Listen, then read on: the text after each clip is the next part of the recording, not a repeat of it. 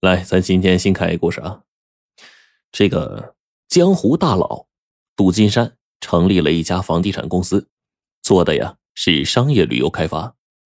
他经过多方考察，最后相中了风景秀丽的小王庄，他就打算将小王庄村民呢整体迁出，在这儿呢搞一个一流的酒店式度假村。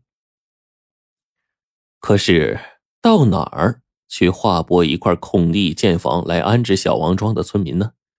杜金山就把目光瞄准了县城地理位置偏僻、破败不堪的精神病院。经过他灵活的操作，很快就得到市里批文了，由市精神病医院收治县精神病院的病人，县精神病医院就地解散。文件很快就下达了县精神病医院。哎呦，这可愁坏了这儿的老院长啊！这位老院长七十多岁，早就过了退休年龄了，而且呢，耳聋眼花，腿脚不便，可是，一直就没人肯来当院长，他也只能是坚守岗位，苦等这个接班人。按说医院一解散，他不就解放了吗？还愁个啥呀？原来呀，文件上还说，患者。要办好监护人委托，然后才能转院。可是院里头有四个患者的监护人，却因为各种原因联系不上了。那你像这样的问题患者，市精神病医院根本就不会接收。哎呦，这可难坏了心地善良的老院长啊！老院长思量再三，觉得这可不是小事他决定去找领导，于是拄着拐棍站了起来。这时候呢？一直站在他身旁的一个身材高大的白大褂，立马上前搀扶他出门，就来到了县卫生局长的办公室。局长听了老院长的来意，眉头也是皱了起来。这市局文件都已经下来了，要改那是不可能。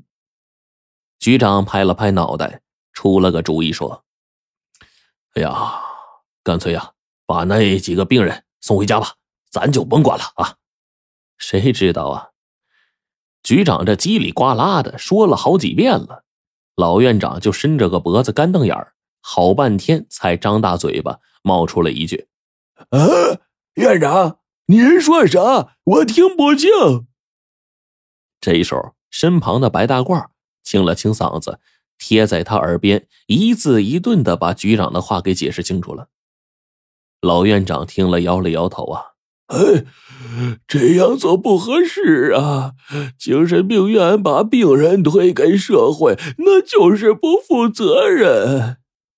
局长无奈呀，当下拨通了杜金山的电话，说：“呃，杜总啊，县精神病医院还有几个病人和职工的安置出了点问题，需要再增加五十万的补偿费啊。”杜金山毫不犹豫的答应了。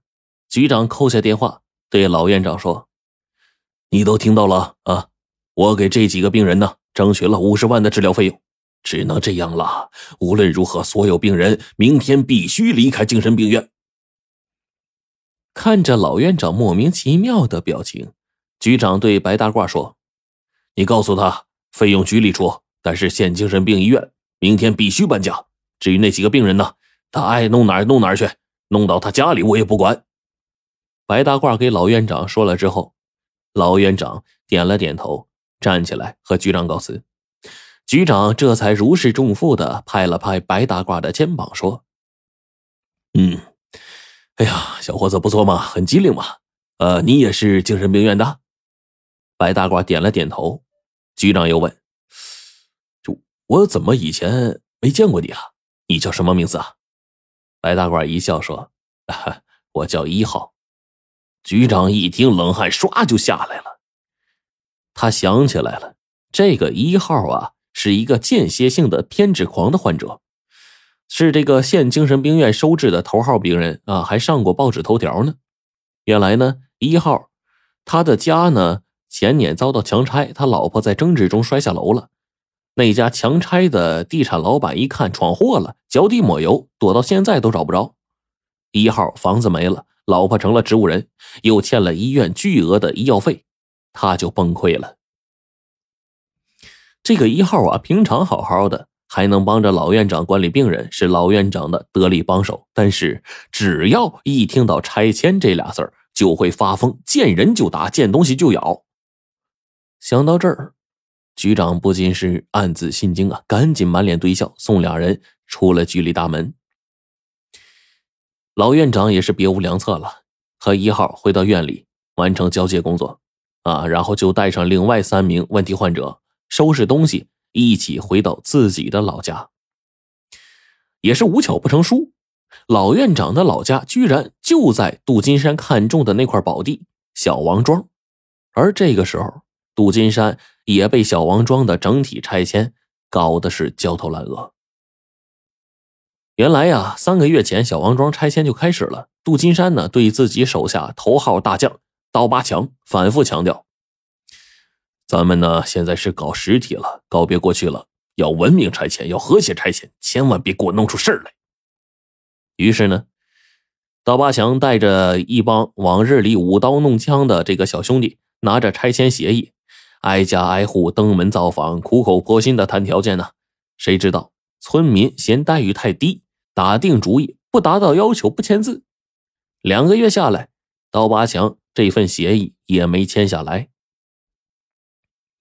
杜金山这个气呀，就骂道：“怎么着，好言好语听不进去是不是？啊，给脸不要脸了！弟兄们，使点坏，给他们点厉害看看！”